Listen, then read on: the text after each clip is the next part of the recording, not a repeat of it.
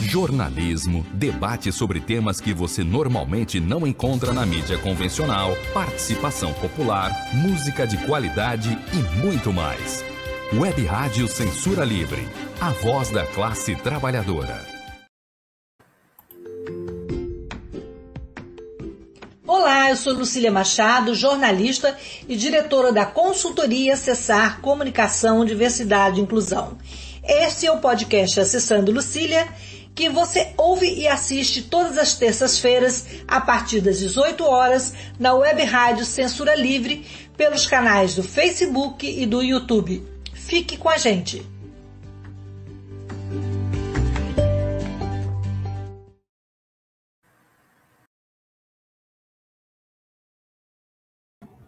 Boa noite, pessoal. Esse é o podcast Acessando Lucília. Hoje tivemos problemas operacionais e tivemos um longo atraso, mas isso não vai tirar o brilho da nossa convidada, da nossa entrevista. É, hoje, o nosso podcast vai conversar com a Kênia Maria, é, e o assunto é o Dia Nacional de Combate ao Preconceito contra as Pessoas com Nanismo. Eu vou me apresentar para conversar logo, estou ansiosa para conversar com a nossa convidada, Kênia. É, eu sou uma mulher morena, branca, morena, de cabelos castanhos escuros, estou com óculos dourados, é, tenho olhos castanhos, nariz e boca fina e estou com um batonzinho levemente vermelho. Uma blusa verde e um lencinho vermelho com detalhes coloridos. É, Kênia, querida, eu queria que você se descrevesse para os nossos ouvintes e aí vamos e, que, e aí em seguida a gente começa a falar né, dessa sua trajetória como mulher com nanismo, advogada, é vice-presidente da Associação Nanismo Brasil, né? É, seja bem-vindo a esse espaço Diversidade e Inclusão.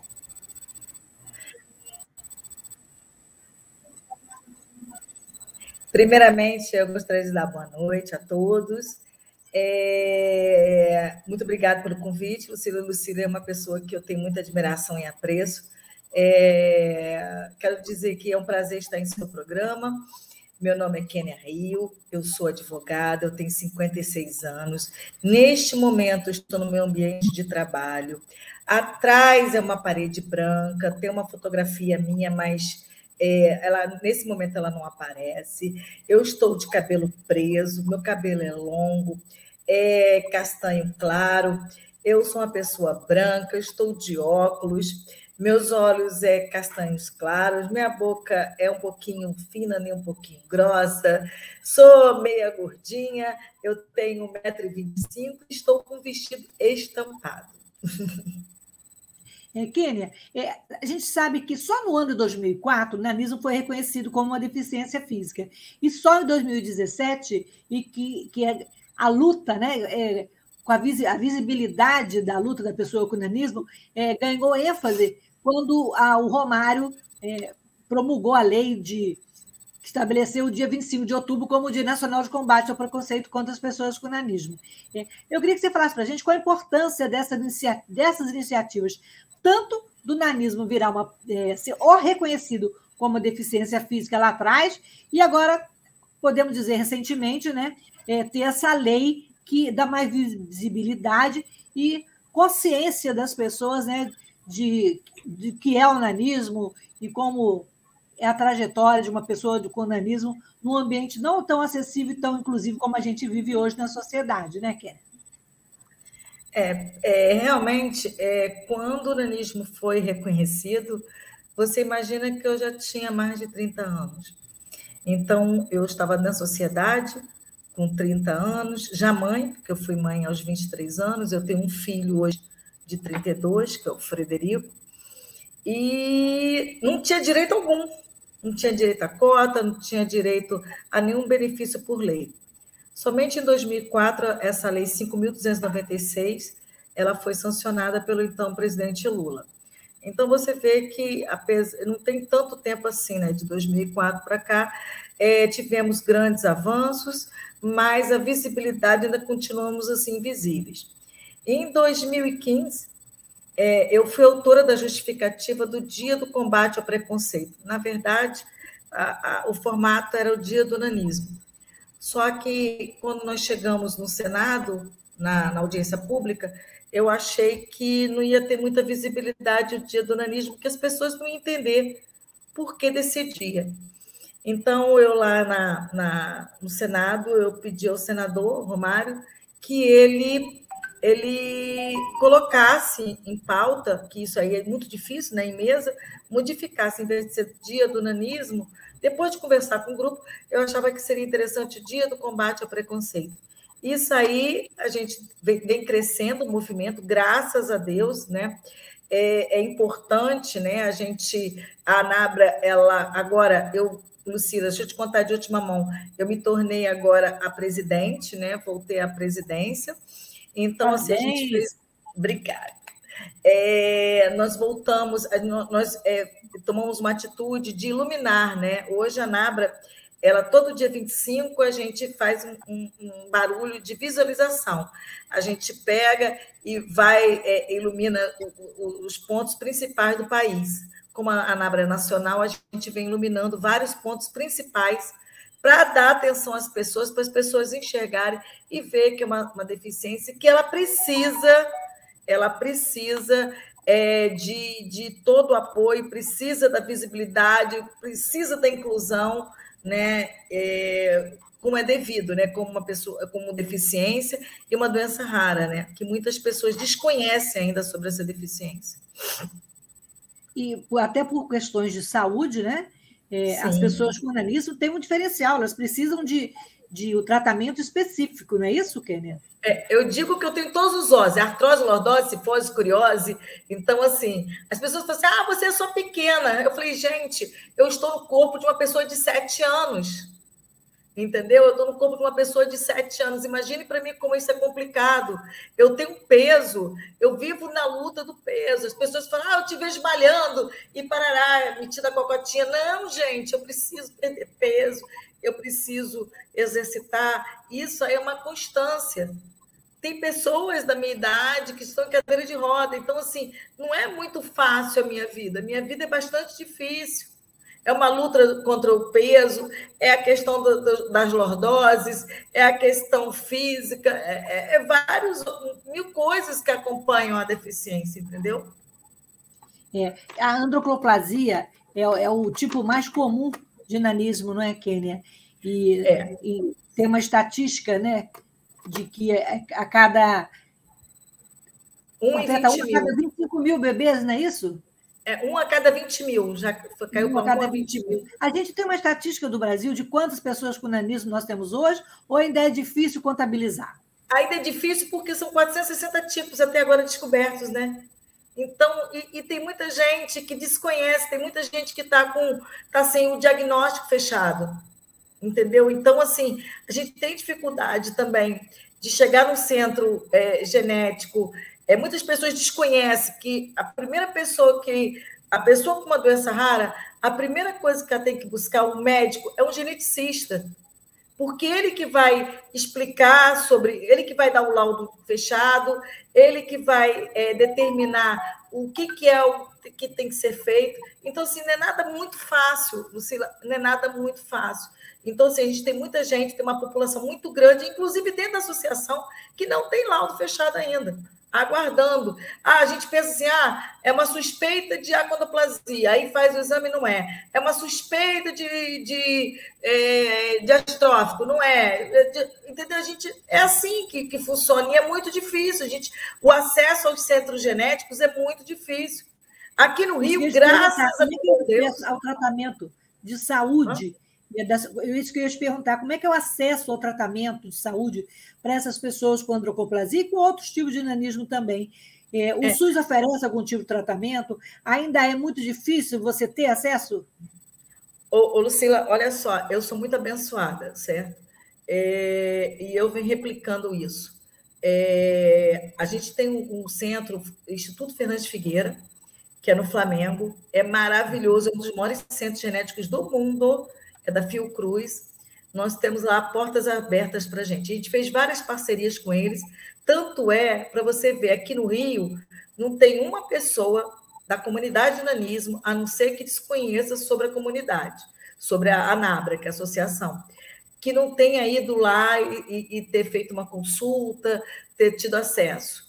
Entendeu? Agora, a nível Brasil, existe muitas dificuldades, existem muitos estados sem essa perspectiva, sem esse, esse acompanhamento com médicos genéticos. Então, assim, vem gente de São Paulo, vem gente do Espírito Santo, vem gente da Bahia, vem gente do Acre, vem gente do Piauí, entendeu? Para vir aqui para consultas aqui no Rio, porque não tem acesso a, a. Porque tem médicos, Lucila, que desconhecem.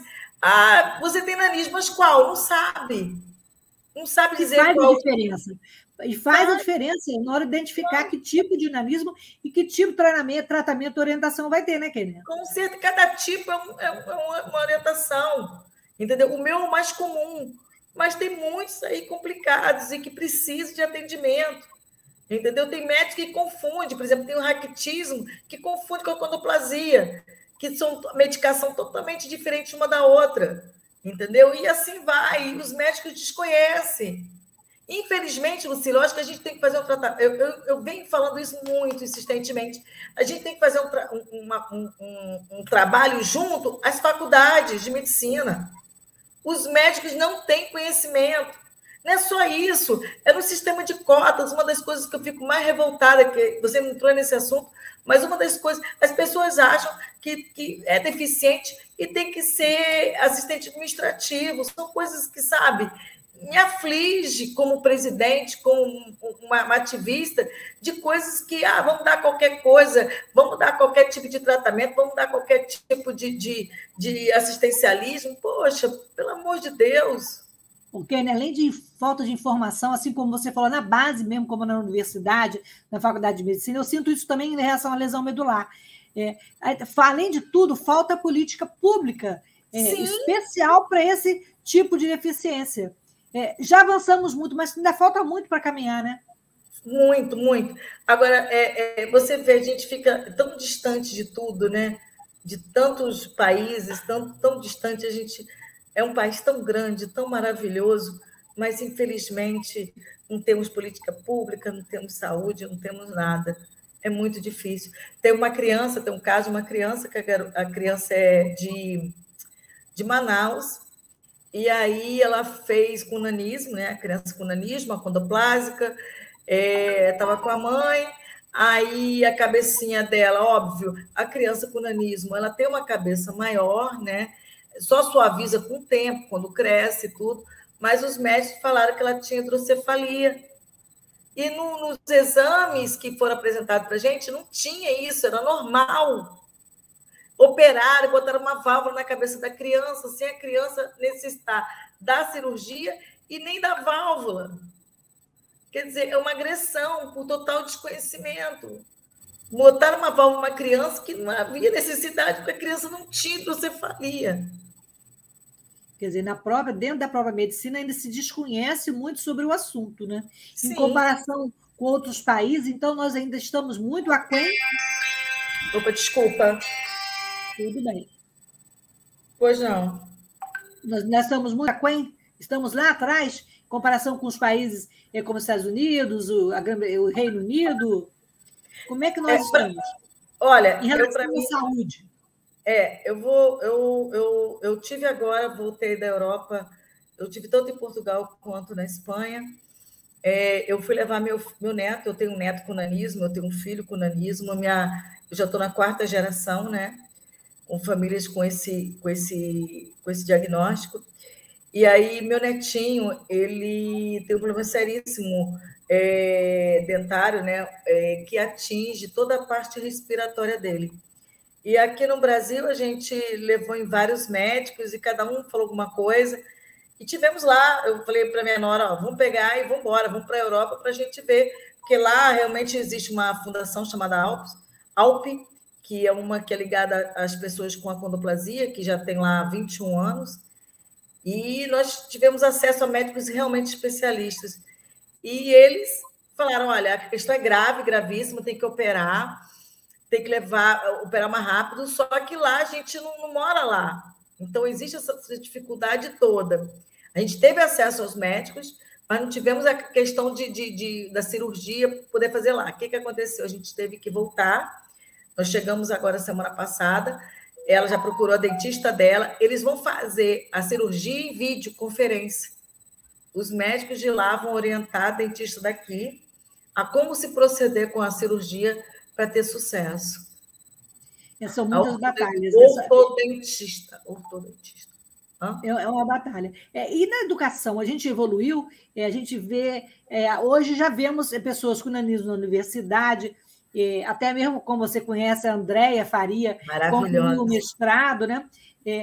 como é que você vê esse processo de inclusão escolar das pessoas com nanismo no século XXI?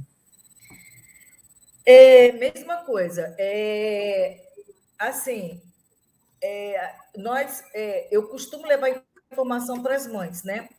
A, a Nabra, ela, quando as crianças entram na escola, elas levam uma cartinha nossa que é entregue, né? A criança ingressa na escola, eles entregam, os familiares entregam a diretora que. Oi? Não, entrou um som aqui, não sei de onde. Ah, Pode tá. falar tranquilo. E aí o que acontece? Lá orienta os professores como deve tratar uma criança com nanismo dentro da escola. Na questão da adaptação do, do mobiliário, porque muitas das queixas as pessoas falam assim: nossa, o seu filho não para quieto sentado. Para, gente, ele não para quieto sentado porque ele não consegue botar os pés no chão. Imagine você ficar meia hora com a perna pendurada. Entendeu? Dá cãibra, dá incômodo, dói a coluna, é o modo de sentar. Os professores não entendem isso. Aí, quando a gente começa a dizer, olha, é porque a cadeira não é adaptada. Vamos falar sobre a cadeira. A cadeira tem que ser adaptada. Aí a gente leva isso, a gente manda uma foto para a escola. Tem escolas que fazem adaptação, tem escolas que os pais ajudam. Enfim, existe um, um, um acordo né, entre os pais e a escola. A escola pública, muitas é, adaptam, muitas os pais contribuem, enfim. Esse é o primeiro ponto. Depois é na questão do mobiliário, a questão do banheiro e na questão do bebedouro também. Aí eu falo, olha, gente, é fácil, é só uma plataforma. Isso aí é tranquilo, entendeu? Eu costumo dizer que a gente entra na carona das outras deficiências. Uma das caronas é o pessoal dos cadeirantes, né? Porque quando vocês ficam sentados, a gente praticamente fica na altura de vocês. Então, adaptação para as pessoas com, com, com os cadeirantes, como os cadeirantes, a gente aproveita e, e consegue é, é, se adaptar no mesmo ambiente. É. E o que você acha que então falta? Falta também uma, uma, uma capacitação dos professores e dos gestores Sim. escolares sobre o que é o nanismo, como, você, como adaptar o material. Sim, por exemplo, até a questão, a nossa mão, a maior parte das mãos das crianças é tridente, né? Os dedos são assim. Peraí, opa, são assim. É, é uma estrelinha. A nossa mão, é a gente chama de estrelinha do mar. Então, assim, a gente tem dificuldade na, na caneta, de, de segurar a caneta. Então, muitas crianças têm que ter aqueles lápis mais grossinhos. Então, a gente explica sobre isso. A gente explica sobre é, é, é, que tem que tem que tem, a maior parte das crianças são dispersas, então tem que ter um ambiente que não tenha muita muita movimentação, tem tudo isso assim, que a gente vai explicando. A gente já alcançou muitas coisas, mas tem muitas crianças que não têm acesso à associação e que não têm acesso à informação às famílias, e as crianças ficam aí à mercê da sorte, né? Porque assim, a gente não tem políticas públicas para isso. E nas escolas ainda, tem, ainda existe muito preconceito por parte do educador, do professor, do gestor em relação às pessoas com nanismo? Sim, é, é estrutural, né, Luciano? É, a gente, infelizmente, a gente vive um preconceito muito grande, é, quer por parte da, da, escola, do ambiente escolar, quer na rua. É, a gente tem caso de depressão, tem caso de tendência de suicídio, de pessoas que estão ali sendo realmente é, apontadas, fotografadas, entendeu? E é uma situação muito complicada. A gente vive um, preconceito estrutural muito grande. Isso aí, desde lá de trás, desde a história antiga, a gente tem essa questão que as pessoas veem a pessoa com nanismo como bobo da corte, como entretenimento, né? Infelizmente, a gente vive essa história, né? É, ainda, ainda reproduz até hoje, né? Esse conceito, né? Esse capacitismo, né? Em relação Sim. às pessoas com nanismo também. É, voltando a falar da saúde, é, ainda existe também muito tabu em relação à, sexualidade da pessoa com nanismo, né? Sim. É, queria que você falasse em dois momentos, como é que foi a sua gravidez, o processo da sua gravidez, é, a, é, como é que foi o, a, durante o parto, durante o processo de gestação, e outra coisa também em relação à sexualidade. O é, que, que você pode comentar sobre isso? Ainda existe muito fetiche, muita brincadeira, muito preconceito de mau gosto, porque acho que é mau gosto, né? É, Lucila, é, você sabe que é uma coisa que assim, eu gosto de comentar com pessoas cultas igual a você, sabe? Pessoas assim que têm um entendimento. É, o preconceito vem com relação à pessoa com nanismo muito grande, e uma das pessoas que mais é, perpetuou isso foi a Disney. Você já parou para pensar na Branca de Neve e os Sete Anões? É uma das histórias mais preconceituosas, é uma história tão assim, que é tão bonitinha, mas se você for ver, é... ela é muito preconceituosa, porque você vê que eles cuidam da Branca de Neve, ela estava lá adormecida, eles cuidam dela, são trabalhadores, são pessoas bacanas, e eram sete homens. E de repente ela estava ali dormindo, de qualquer forma, ou não é não, ela foi beijada sem autorização dela, então houve um abuso, não houve? E aí ela pegou e se apaixonou por aquele cara que beijou, que ela nunca viu, que ela estava deitada lá e foi embora. Por que, que ela não poderia se apaixonar pelos sete? É verdade. Já, o preconceito já vem embutido. A história, né, perpetua isso, né? É muito... Ela sofreu um abuso, não sofreu? Porque ela estava ali deitada, dormindo, desacordada. Não é? Pensa. E aí a gente vai vendo isso é muito as pessoas veem a pessoa com nanismo para servir. O não é muito frequente, né? E, e, a gente tem que ter muito cuidado, as meninas, porque existe esse feitiço, como você falou agora, e é muito gritante isso. Então, assim, é, tem que agir com inteligência, porque também é o seguinte, também não é só com o nanismo, não é com a gorda, com a japonesa, com a negra. É, não vamos vitimizar também a coisa, né? Eu acho que a questão é a gente ter um critério respeitar o corpo, o corpo é a nossa igreja, nosso santuário, e não permitir determinadas coisas, mas que existe, essa questão existe, tem que ser debatida e falada, e as meninas têm que saber que tem que se respeitar e se amar. Ponto. É. Tem uma pergunta aqui do ouvinte, então, antes de você de gente continuar, a Maria Antônia pergunta como é diagnosticado o nanismo durante a gravidez e na primeira infância. Já é? Já se consegue diagnosticar? Eu acredito que sim. Olha, né? é, sim. É, desde a época do meu filho, né, com seis meses já, já consegue, porque na medida do fêmur, né? Aí já consegue ver que, que existe uma diferença. Aí eles colocam assim, a condoplasia, tudo é condoplasia para eles, né? A condoplasia, aí eles fazem uma opção de interrogação, entendeu? É, é desconfiado do que, que possa vir a ser entendeu? Mas é na medida dos ossos, do fêmur, que eles, eles têm essa, essa, essa começa a ter essa, essa, esse diagnóstico, entendeu? Doutor Kênia, é, em relação à sua, a sua gravidez, e você, você teve acesso a, ao atendimento, como é que foi esse processo? Né? E também eu queria que você falasse e esclarecesse, nosso tempo está terminando, nós tivemos problemas, mas assim, temos ainda quatro minutos, né? É, uhum. Eu queria que você falasse sobre isso e falasse também, é, esclarecesse. O nanismo é uma mutação genética. Qualquer pessoa pode ter uma criança com nanismo. Qualquer casal sem a deficiência se chama mutação nova. Qualquer casal. Inclusive, eu quero alertar que 80% da nossa associação, dos pais, os pais não têm a deficiência. Então, a mutação nova, qualquer um pode ter filho com nanismo.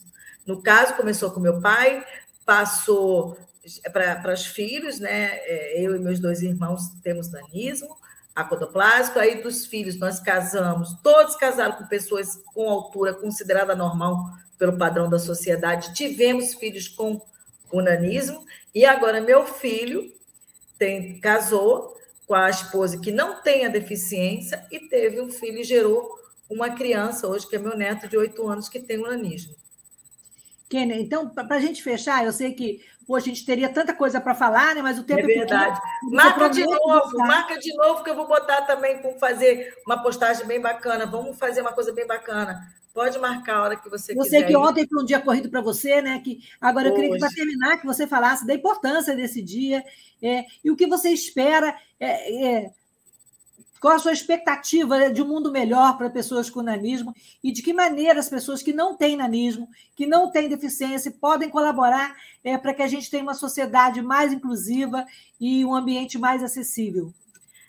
Lucila, eu peço respeito pelo fim do preconceito. Eu não gosto de falar muito disso, não, porque fico... É uma coisa que me dói muito, sabe? Então, assim, é, pelo fim do preconceito que eu venho pedindo. Eu acho que o resto a gente conquista. Não quero mais nada. Eu só quero que a sociedade nos entenda, nos aceite, nos admite. Não quero, eu quero que a gente se torne visíveis para a sociedade, entendeu? Que eles entendam que nós somos pessoas. É, os direitos como deficientes nós já temos desde 2004. Beleza, o que eu quero é o respeito, o combate ao preconceito. Realmente isso, eu não vou sossegar. É, a lei já está desde 2017, poucas coisas avançaram. Às vezes a gente acha que fez grandes coisas, e daqui a pouco as coisas retroagem todas. Às vezes vem uma brincadeira de idiota de televisão, é, palhaçada, é, é, pessoas com nanismo tomando tapa, é, sendo empurrados, brincadeiras idiotas, que eles não imaginam que isso repercute também com outras crianças. Qualquer coisa que venha a público numa uma brincadeira de televisão repercute em crianças que não tem nada a ver, são vítimas de brincadeiras idiotas, entendeu? Então, eu peço pelo fim do preconceito e mais visibilidade à causa. Kênia, muito obrigada. Você dividir a sua emoção, a sua luta aqui com a gente. E eu também queria deixar aqui, é, se o Antônio puder colocar para a gente, dois links de duas cartilhas e interessantes que eu pesquisei. É, e que a Andréia. Cartilha com nanismo, da VEL. Isso, cartilha tem, com nanismo. Isso, tem, nanismo, é, tem aí, ó. Tem o Nanismo em Debate, cartilha pedagógica para a inclusão social. É. E a outra uhum. dica da Andréia também, que foi essa da promove a inclusão de pessoas com nanismo. E, e, e, se você tiver outras também, você passa para mim, eu vou colocar no, no, uhum. nosso no nossa, nossa rede. E o, o, Instagram da Nabra, você pode repetir aí, o Antônio colocou, para a gente fechar e para que Isso. as pessoas que estejam nos ouvindo possam procurar e possam é, ter informações para que o nanismo não seja é, uma, uma, uma um problema, mas sim uma solução na vida das pessoas, com igualdade, com, com otimismo. Eu não gosto muito da palavra empatia, não, mas assim, com um mundo melhor. O um mundo melhor é um mundo acessível, inclusive, para todos. Exato, exatamente. É um então, você sabe de qual o, o Instagram da Anabra? Anabra, A-N-N-A-B-R-A, Anabra, underline, nanismo. Gente, boa Anabra. noite, então. Pode repetir, Kenny, pode repetir. Anabra, A-N-N-A-B-R-A, Anabra, underline nanismo. Galera, vai lá na página, nós estamos no Instagram, nós temos é, páginas é, oficiais, anabra.org.br. Vão lá, é, é, muito informativo, muito legal, é um trabalho incrível que a gente está vendo desenvolvendo. Lucila, muito obrigado, muito obrigado. Eu Desculpa agradeço aí, a você a parceria. Os contratempos. Eu sou operária do direito, eu digo que eu não sou nem operadora, eu sou operária do direito que fica comercia aí da justiça, enfim. Mas obrigado por tudo, Papai do Céu te abençoe e te guie, tá? Beijo grande, seguimos aí na luta e na próxima terça-feira a gente volta com um novo assunto em pauta. Boa noite a todos e uma ótima semana. Beijo, beijo, beijo, beijo. Obrigado, obrigado por tudo.